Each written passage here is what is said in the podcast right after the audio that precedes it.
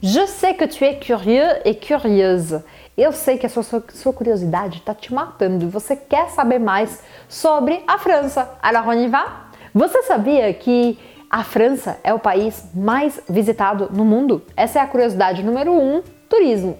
Pois é, a França é o país mais visitado no mundo. E entre as cidades mais visitadas, obviamente está Paris, la première ville, porque Paris é considerada a capital da moda, a sua arquitetura chama muita atenção e tem toda a conexão com a cultura, com a história e é uma cidade realmente apaixonante, la ville de l'amour.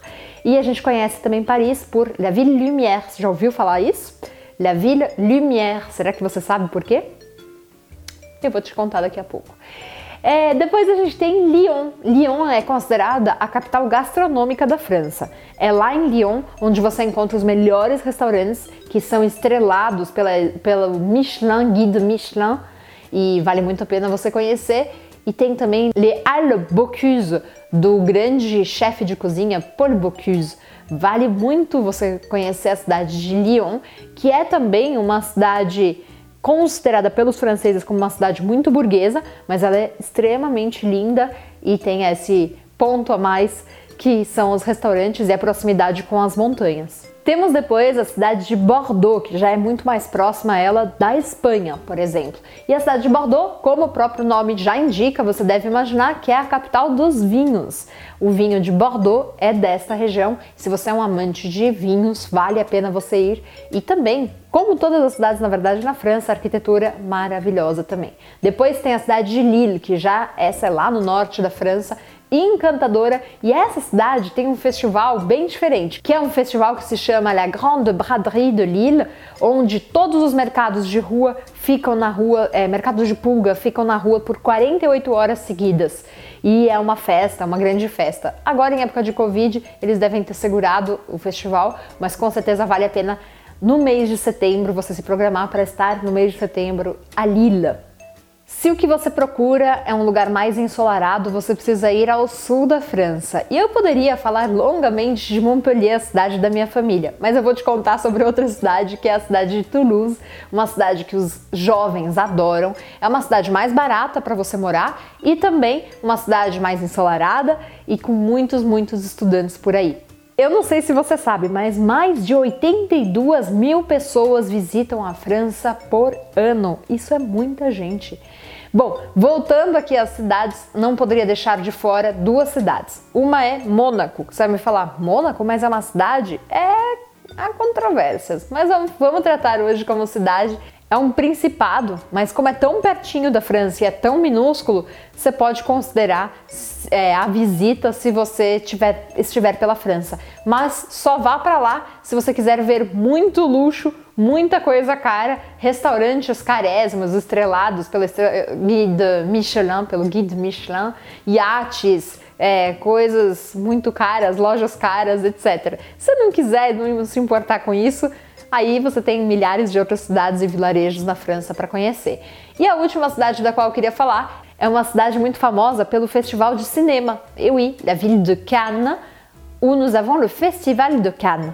E falando em cinema, é claro que você não pode deixar de saber desta curiosidade magnífica que o cinema nasceu, na verdade, na França. Et oui, messieurs dames, não venham me dizer que é em outro lugar, foi na França pelos irmãos Lumière, les frères Lumière no final do século XIX. E tem outra personalidade muito importante do mundo do cinema, que também era francês, que era o Georges Méliès, criador dos primeiros efeitos cinematográficos do mundo. Então imagina como era isso lá no comecinho da história do cinema, quando os irmãos Lumière criaram Le Cinématographe e o Georges Méliès, pouco tempo depois, foi inventando efeitos especiais. Aliás, você já assistiu esse filme maravilhoso que fala sobre isso? L'invention de Hugo Cabret, onde você consegue ver como foi criado a Viagem à Lua, um filme, eu acho que é o primeiro filme em que teve, tivemos efeitos cinematográficos, efeitos especiais. Não deixe de assistir esse filme super beau, super splendide. Je passe du coq à l'âne. Essa expressão significa vou passar de alhos para bugalhos. Nada a ver o que eu vou falar. Mas é, você sabia que para dirigir na França você não precisa de uma carteira de motorista internacional? Se você vai ficar um tempo curto na França, um tempo curto significa até seis meses, você pode ficar com a sua carteira brasileira mesmo. A única coisa é que você precisa de uma tradução juramentada da sua carteira de motorista. Essa foi uma dica bônus para você que já está pensando em organizando a sua futura viagem en France. Eu falei para você sobre Lyon, capital gastronômica da França, mas será que você sabia que a culinária francesa, a gastronomia francesa é inscrita no Patrimônio Universal da Humanidade da Unesco? É como se fosse patrimônio da humanidade mesmo. Então, não é só os, não são só os gulosos que dizem isso, mas realmente a gastronomia francesa tem esse renome e essa história e esse peso todo no mundo todo. E ela influenciou e influencia até hoje a gastronomia de muitos lugares. Então, se você é um gourmand ou une gourmande, n'hésite pas, não deixe de visitar a França ou no mínimo de comer as comidas e as iguarias francesas. Agora, outra coisa, será que você sabia o que, que uma forma geométrica tem a ver com a França? Tudo, porque a França também conhecida como hexágono. Hexágono é uma forma geométrica de cinco lados. Se você pegar o um mapa da França, você vai ver que tem cinco lados. Se a gente for um pouco grosseiros em relação ao desenho, a gente consegue ver que a França tem esses cinco ladinhos. C'est pourtant l'hexagone. E quando a gente fala de hexagono, a gente também está deixando bem claro que é a França continental, ou seja, a França que está na Europa. Por que, que eu estou falando isso? Porque existem territórios franceses e departamentos franceses fora da Europa, como por exemplo Guiana Francesa aqui perto, como a Polinésia Francesa e como um monte de outros lugares por aí pelo mundo que são os dom-tom. Então, l'Hexagone é a França na Europa e le dom-tom é a França fora da Europa. Será que você conhece o lema da França? Oui, o lema da França é muito conhecido não só nos livros de história, mas a sua importância também filosófica, histórica, etc., que é liberté, égalité, fraternité.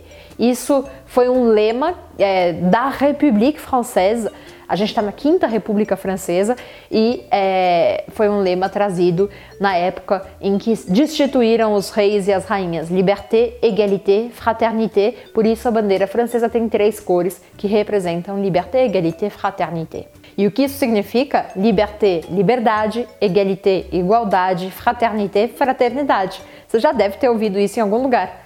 E o último ponto, la charité. Será que você sabia que a França foi o primeiro país a proibir que os supermercados, os mercados de forma geral, jogassem fora os alimentos que estavam para vencer. Porque você sabe que nos supermercados, quando você vai e um alimento vai vencer naquele dia ou no dia seguinte, eles jogam fora mesmo que o alimento ainda esteja bom. E a França, em 2016, proibiu que isso acontecesse. E tem uma lei que todos os supermercados e mercados e etc., todas as lojas de comida, precisam doar tudo aquilo que sobrou para é, instituições que cuidem para que as pessoas não tenham fome. Essa é uma curiosidade legal, vai. Agora, se você está curioso ou curiosa, será que os franceses tomam banho ou não tomam? É tipo você dizer, ah, o brasileiro é preguiçoso? É um clichê da mesma forma. Ah, francês não toma banho, brasileiro é preguiçoso. Me diga, você é preguiçoso? Você é preguiçosa?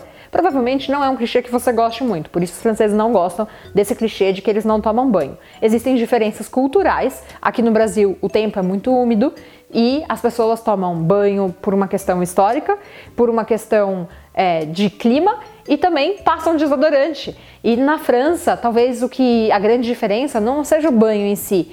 Como o verão é muito seco na França, as pessoas não transpiram tanto e por isso não passam tanto desodorante e acabam podendo ficar fedidas. É uma questão realmente cultural, mas o banho, de modo geral, as pessoas tomam. Merci beaucoup. Espero que você tenha gostado das curiosidades de hoje. À la prochaine. Un gros bisou. Tchau, tchau.